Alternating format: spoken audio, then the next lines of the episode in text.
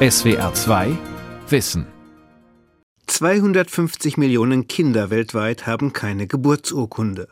Millionen Flüchtlinge können nicht beweisen, wer sie sind oder ihren Pass einfach wegwerfen. Im Internet herrscht Wildwuchs virtueller Identitäten, den Online-Betrüger und Menschenhändler nutzen, während der gesetzestreue Flugpassagier stundenlangen Kontrollen ausgesetzt ist. Für diese Probleme hat der Coder Grüner eine Lösung. Sie leitet die Organisation ID 2020 in New York City. Identität ist ein Menschenrecht. Jeder siebte Mensch weltweit kann aber nicht nachweisen, wer er ist und ist deshalb weitgehend ausgeschlossen vom Gesundheits-, Schul- und Bankenwesen. Wir Privilegierten wiederum schlagen uns im Internet mit zahllosen Benutzernamen und Passwörtern herum. So bleiben unsere Online-Transaktionen risikobehaftet. All diese Probleme löst unser Konzept einer transnationalen digitalen Identität. Digitale Identität für alle Menschen. Neue Freiheit oder totale Überwachung von Thomas Gruchem. ID 2020 ist eine global operierende Allianz von Hightech-Konzernen wie Microsoft, der Rockefeller Stiftung, großer Hilfsorganisationen wie Mercy Corps, CARE und der von Bill Gates finanzierten Impfallianz Gavi. Zu den Kooperationspartnern zählen die US-Regierung, die EU-Kommission und das UN-Flüchtlingshilfswerk UNHCR. Diese Allianz arbeitet an einer transnationalen digitalen Identität für jeden Menschen. Diese soll möglichst alle über ihn existierenden Daten umfassen.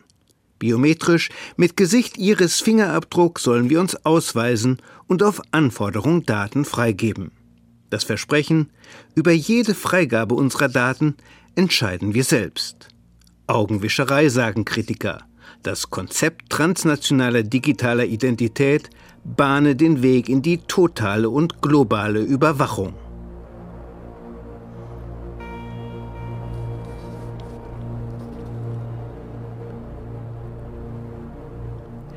Identität ist, was uns einzigartig macht. Eine digitale Identität enthält im Kern, wie der Personalausweis, konkrete Eckdaten. Wie heißen wir? Wo und wann sind wir geboren? Wer sind unsere Eltern? Welche Ausbildung, welchen Finanzhintergrund, welche Impfungen haben wir? Wo wohnen wir? Sind wir wegen einer Straftat verurteilt? Um das Management dieser und anderer wichtiger Informationen über uns drastisch zu verbessern, gebe es die Organisation ID 2020 und ihr revolutionäres Konzept transnationaler digitaler Identität, sagt Dakota Grüner. ID 2020 believes that the future can be different. This public private partnership is dedicated to solving the challenges related to identity in today's world. Transnationale digitale Identität. Eine Sammlung von Daten über uns, gespeichert mit modernster Blockchain-Technologie. Eine Blockchain ist ein zugleich auf zahllosen Servern weltweit liegendes Kontobuch im Internet, das Daten unter Pseudonym und verschlüsselt speichert. Fälschung, Manipulation und Löschung der Daten sind nach heutigem Stand der Technik nicht möglich. Denn jede Eintragung baut auf dem Bestehenden auf. Diese sichere Technologie, die auch der Handel mit Bitcoins, virtuellem Geld nutzt, sei ideal geeignet für das Anliegen von ID 2020, erklärt der Coder Grüner. We're thinking about it as a wir denken bei der digitalen Identität an eine Sammlung von Dokumenten und anderen Informationen zur Person. Der Einzelne kann dann bestimmte Eigenschaften glaubhaft belegen. Er kann zum Beispiel sein Hochschuldiplom herzeigen, einen Impfnachweis, einen Beleg für seine Kreditwürdigkeit oder Informationen über seine Berufstätigkeit. Employment information. Wie die US-Regierung zeigt sich auch die EU-Kommission angetan vom Projekt einer digitalen Identität, die allen Menschen offen steht. Von einem Projekt, das Schluss mache mit den zahllosen virtuellen Identitäten im Netz, mit Online-Betrug und Menschenhandel. Ihre weitreichenden Vorstellungen von digitaler Identität umriss die EU 2019 in einem Bericht ihres EU Blockchain Observatory. Wenn wir digitale Identität sagen, müssen wir das verstehen als die Summe aller Attribute, die über uns in der digitalen Welt existieren. Eine laufend wachsende und sich ergänzende Sammlung von Datenpunkten. Das können wichtige Dokumente sein, aber auch ein Account bei einer sozialen Medienplattform, die Geschichte unserer Einkäufe im Onlinehandel oder Aussagen von Freunden und Kolleginnen. Da gibt es wirklich keinerlei Grenze. Um effizientere Verwaltung und Kontrolle zu ermöglichen, führen immer mehr Regierungen eigene Systeme digitaler Identität ein. China, Indien, Kenia, Nigeria und Brasilien. In Europa führt das kleine Estland bei der Digitalisierung staatlicher Verwaltung. In diesen Ländern müssen die Bürger ihre Daten digital erfassen lassen, wollen sie sich nicht von staatlichen Dienstleistungen weitgehend ausschließen. Und auch über den Umgang mit den Daten entscheidet der Staat, oft überhaupt nicht beeinträchtigt durch Datenschutzgesetze. Ganz anders soll das bei der transnationalen digitalen Identität werden, nach dem Modell von ID 2020. Hier solle jeder Mensch selbst über seine Daten verfügen. Will eine Bank, ein Vermieter oder ein Grenzbeamter Details über mich wissen, soll ich mittels einer Smartphone-App nur die Informationen freigeben, die ich freigeben will. Alles andere bleibe verborgen. Self-Sovereign Identity, selbstverwaltete Identität, heißt das Schlagwort dafür. ID 2020 will die nationalen Systeme digitaler Identität nicht ersetzen, sondern sie ergänzen. Wenn ein Staat die Vorteile des ID 2020-Systems nutzen wolle, könne er sein System mit dem der transnationalen digitalen Identität vernetzen.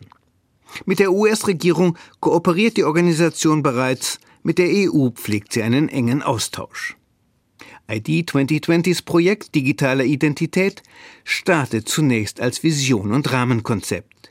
In diesem Rahmen sollen Regierungen, Organisationen und Unternehmen eigene Projekte entwickeln, erklärt Grüner. Interoperability is really key es ist sehr wichtig, dass die Projekte miteinander kompatibel sind, damit sie später zusammenwachsen können. In diesem Sinne zertifizieren wir sie und sorgen dafür, dass nur miteinander kompatible Lösungen auf den Markt kommen.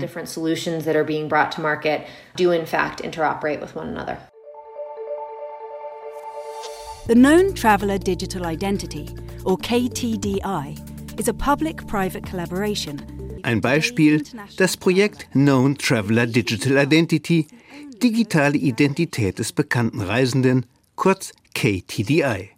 Es soll weltweites Reisen ohne Papiere ermöglichen.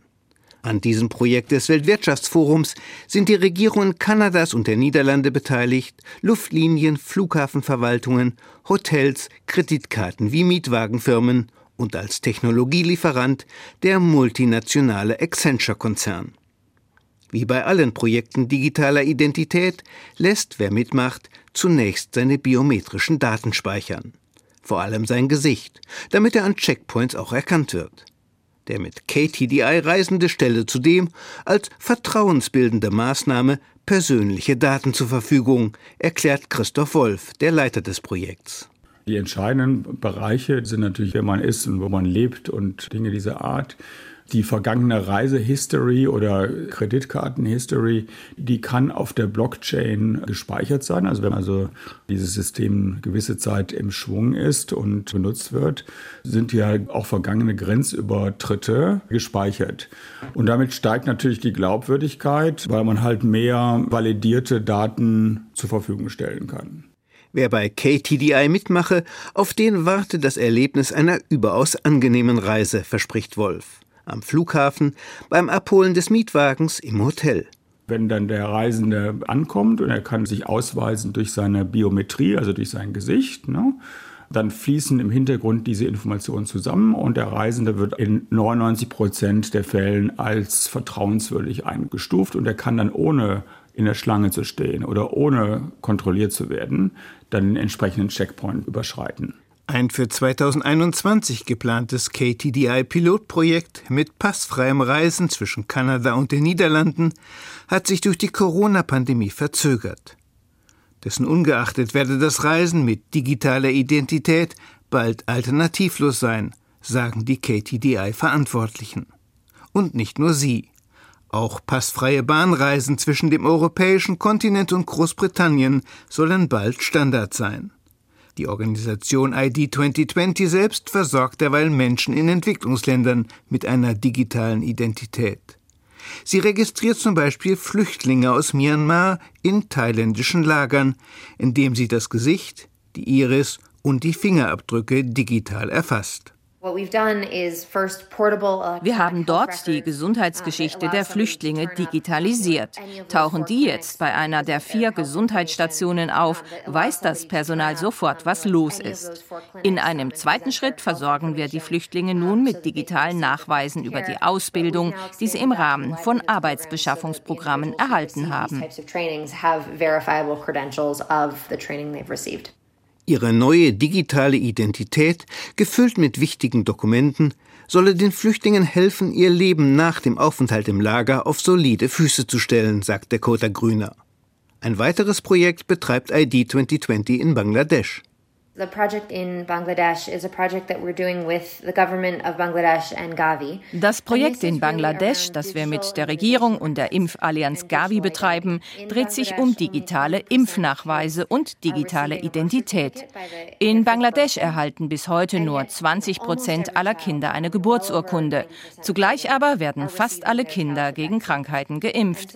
Das brachte uns auf die Idee, die beiden Dinge miteinander zu verknüpfen.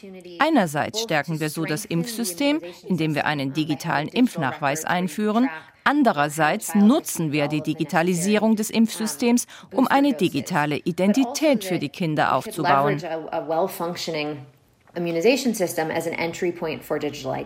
Im Klartext, Kinder in Bangladesch bekommen mit der Impfung, Flüchtlinge in Thailand mit medizinischer Betreuung quasi automatisch eine digitale Identität, ohne dass sie wirklich wissen, was das bedeutet. Die Idee, Menschen per Impfung mit einer digitalen Identität auszustatten, verfolgte ID 2020 zeitweise auch im Zusammenhang mit der Corona-Pandemie. Was die Corona-Pandemie angeht, wollen wir alle möglichst schnell unser normales Leben wieder aufnehmen. Das jedoch hängt entscheidend davon ab, ob wir einen Corona-Test oder eine Impfung nachweisen können. Eventually, what we'll have to have is certificates of who's a vaccinated person because der Nachweis einer Corona-Impfung müsse Voraussetzung werden für grenzüberschreitendes Reisen, fordert ID 2020-Partner Bill Gates am 24. März 2020 in einem Interview mit dem Online-Medium TED Conferences. Und der Impfnachweis müsse zuverlässig sein, damit nicht unnötig Menschenleben gefährdet werden. Es dürfe kein Papier sein, das man verlieren oder fälschen kann, nein, ein digitaler Impfnachweis auf biometrischer Basis. Die Kamera der Grenzbehörde oder auch am Eingang des Fußballstadions erkennt am Gesicht, ob eine Person geimpft ist. Die Corona-Impfung könne damit den Einstieg in die digitale Identität für Milliarden Menschen eröffnen, frohlockte 2020 der Kota Grüner. Die Gefahr massenhafter Diskriminierung und sozialer wie politischer Konflikte thematisierte Grüner nicht. Zu solchen Konflikten wegen der Corona-Impfung kam es dann in der Tat. Aber der Impfnachweis in der Smartphone-App ist bis heute nicht mit der von ID 2020 angestrebten digitalen Identität verbunden.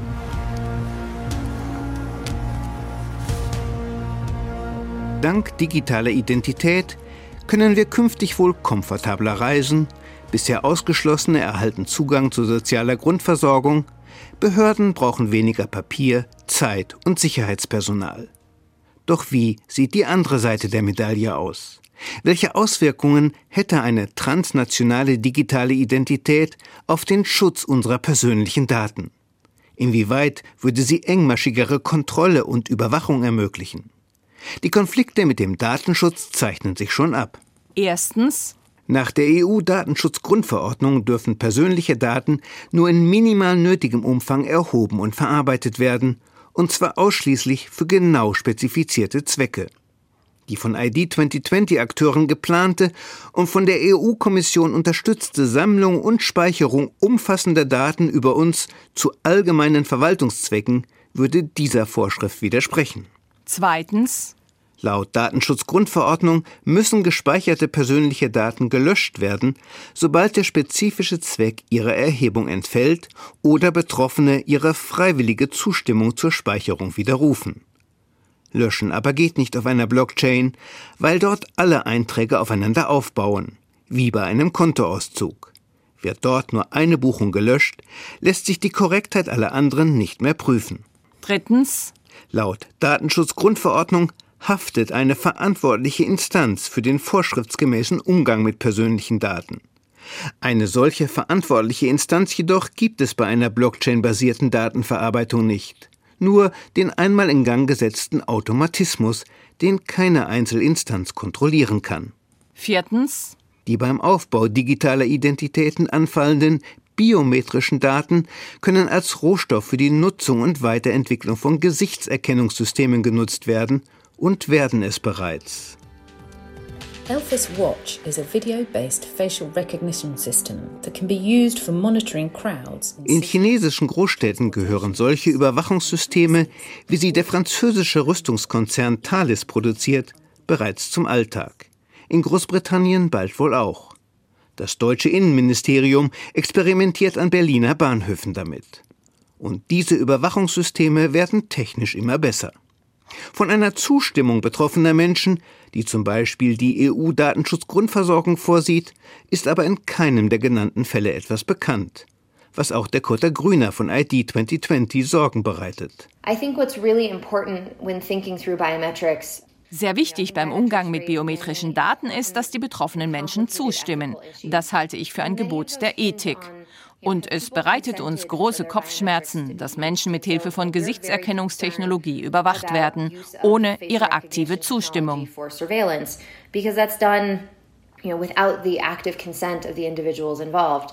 ID 2020s Konzept digitale Identität sieht vor, dass wir für fragende Instanzen stets nur die Informationen freigeben, die sie brauchen und die wir freigeben wollen.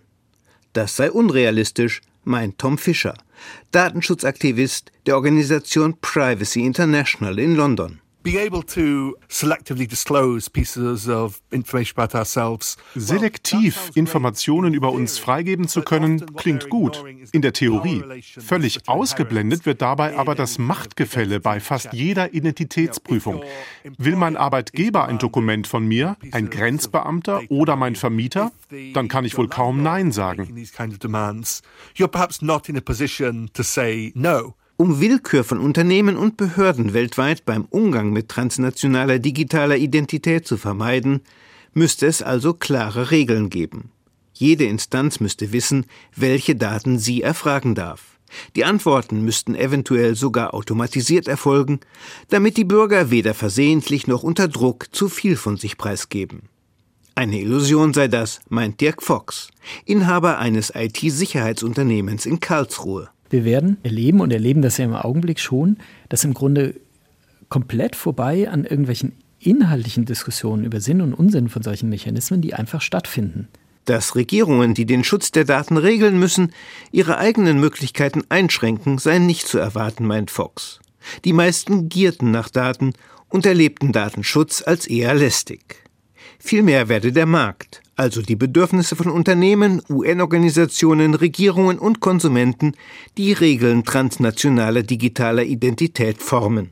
Das ist eigentlich das, was mir Kopfschmerzen bereitet, dass sozusagen die normative Kraft des Faktischen zuschlägt. Also sprich, irgendwann bestimmte Standards etabliert werden, bestimmte Verfahren etabliert werden, die dann einfach zu einem Fakt werden, den man als Verbraucher gar nicht mehr ignorieren kann, ohne sich von bestimmten Diensten auszuschließen.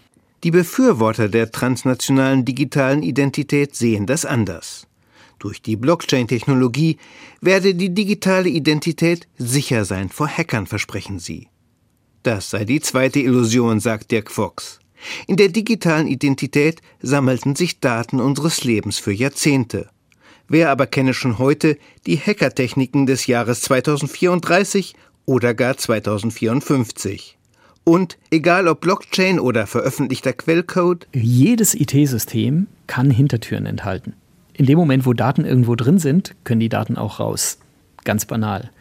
Und wir haben einen ganz, ganz klaren Trend in allen Industriestaaten, dass Nachrichtendienste sich zunehmend auch mit entsprechenden Gesetzen Zugriffsberechtigungen auf diese Systeme organisieren. Ja, die Amerikaner vorneweg mit dem Cloud Act, der es ihnen erlaubt, sogar auf Daten zuzugreifen, die auf Servern amerikanischer Anbieter im Ausland stehen.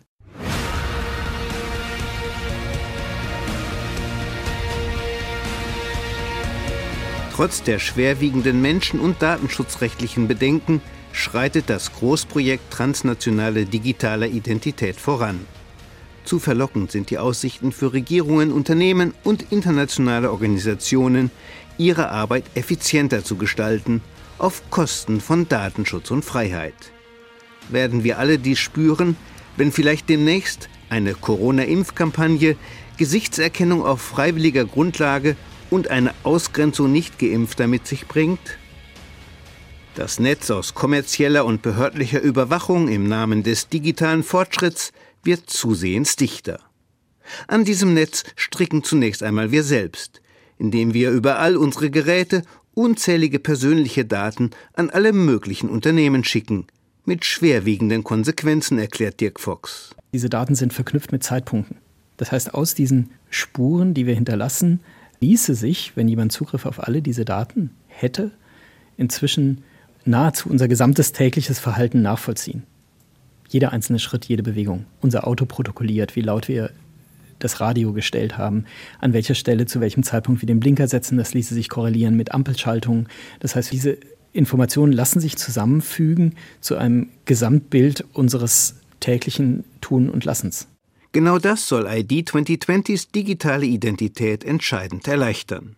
Sie führt die bisher bei unterschiedlichen Unternehmen und Behörden gespeicherten Daten über uns zusammen in eine Identität, die alles über uns enthält.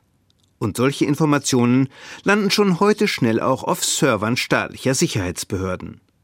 Die National Security Agency NSA der USA greift ab, was Google, Apple und Facebook sammeln. EU-Staaten machen das Überwachungsnetz engmaschiger, indem sie ihre Verwaltung zunehmend zentralisieren und digitalisieren. In Deutschland zum Beispiel mutiert demnächst die Steuer-ID jedes Bürgers zur zentralen Personenkennziffer. Ein Projekt, gegen das die Datenschutzbeauftragten des Bundes und der Länder vehement protestieren. Sie beziehen sich dabei auf ein berühmtes Urteil von 1983. Damals tobte in Deutschland der Streit um die geplante große Volkszählung, bis das Bundesverfassungsgericht sie für grundgesetzwidrig erklärte. Zitat Freie Entfaltung der Persönlichkeit setzt unter den modernen Bedingungen der Datenverarbeitung den Schutz des Einzelnen gegen unbegrenzte Erhebung, Speicherung, Verwendung und Weitergabe seiner persönlichen Daten voraus. Sicherheitsexperte Dirk Fox blickt in eine vielleicht recht nahe Zukunft, in der die Betreiber digitaler Identität genügend Werkzeug in Händen halten, um uns alle umfassend zu überwachen. Ich verhafte Sie wegen des zukünftigen Mordes an Sarah Marks. Die Zukunft ist vorhersehbar. Wir verhaften Personen, die nichts verbrochen haben. Noch nicht.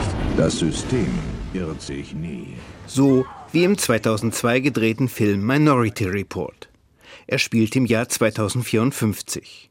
Die staatliche Überwachung des Menschen mithilfe des Internets ist derart fortgeschritten, dass sich ihr Verhalten voraussagen lässt.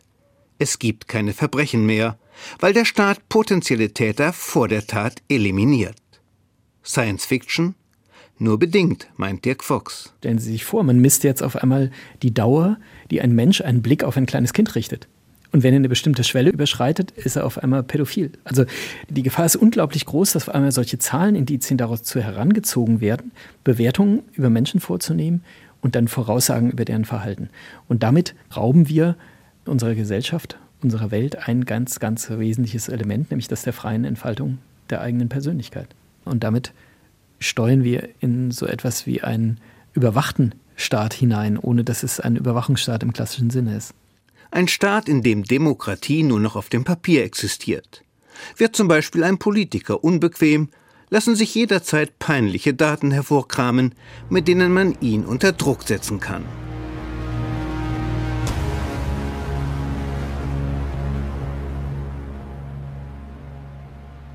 Psychologen sprechen vom Paradoxon der Privatheit. Wir geben freiwillig intimste Informationen preis, obwohl uns eigentlich unsere Privatsphäre wichtig ist. Wir füttern die Internetkonzerne dieser Welt, die ihr Geld damit verdienen, dass wir ihnen per Smartphone, Fitness-Tracker, Blackbox im Auto oder Amazons Alexa Daten schicken. Die erbittertsten Feinde der Freiheit sind die glücklichen Sklaven, schrieb die österreichische Schriftstellerin Marie von Ebner-Eschenbach.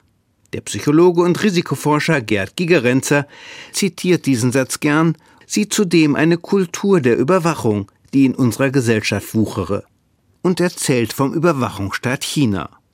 Dort sammelt die Regierung zurzeit die DNA aller 700 Millionen männlichen Chinesen, um so Verbrechen wirksamer zu bekämpfen. Jeder Chinese, berichtet der Psychologieprofessor, habe heute einen sozialen Kreditwert, den künstliche Intelligenz aus über ihn vorhandenen Daten errechnet hat. Menschen mit einem schlechten Score dürfen nicht fliegen, ihre Kinder keine gute Schule besuchen. Es wird auch schon berichtet aus China, dass viele Menschen nun ihre Freunde, die einen zu niedrigen sozialen Kreditwert haben, entfernen aus ihrem Freundeskreis und dass auch schon viele junge Menschen, wenn sie eine Bekanntschafts- oder Heiratsanzeige aufgeben, ihren sozialen Kreditwert dazu schreiben. Und wer das nicht tut, da stellt man sich dann Fragen. Das Interessante ist, dass nach den wenigen Studien, die es gibt, die Mehrzahl der Chinesen der Meinung sind, das ist gerecht, ein gerechtes System. Denn die Guten werden belohnt und die Schlechten bestraft. Die offenbar funktionierende chinesische Überwachungstechnologie kaufen inzwischen andere autoritär regierte Staaten, berichtet Gigerenzer. Und irgendwann wäre Westeuropa umgeben von Ländern, die davon profitieren. Und dann ist die Frage, ob Demokratie diese Entwicklung, also diese digitale Autokratie, überlebt. Und insbesondere, ob sie überleben kann, wenn wir sehr viele Bürger haben, die eigentlich alles bevorzugen, was nur bequem ist. Ganz egal, wo uns das hinführt. Peter Ibelherr, Referent für digitale Grundrechte der Giordano Bruno Stiftung in Berlin, betreibt einen Blog zu digitalen Menschenrechten. Er hofft, dass wir nicht in die Überwachungsgesellschaft schlafwandeln. Er hofft, dass wir aufwachen, wenn wir uns demnächst auf eine äußerst gefährliche transnationale digitale Identität einlassen sollen. Die Regeln werden jetzt ausgehandelt. Man mag das Gefühl haben, es ist alles schon zu spät. Aber es entwickelt sich jetzt gerade ein Bewusstsein, gerade in Europa dafür, dass man diesen Totalitarismus, diesen Datentotalitarismus nicht möchte. Was wir brauchen, ist der Druck aus der Gesellschaft, diesen Forderungen auch Raum zu verschaffen. Denn wenn der nicht kommt, dann steht nichts zwischen uns und chinesischen Verhältnissen. SWR 2 Wissen. Digitale Identität für alle Menschen. Neue Freiheit oder totale Überwachung. Autor und Sprecher Thomas Kruchem. Redaktion Gabor Pahl. Ein aktualisierter Beitrag aus dem Jahr 2020. SWR 2 Wissen.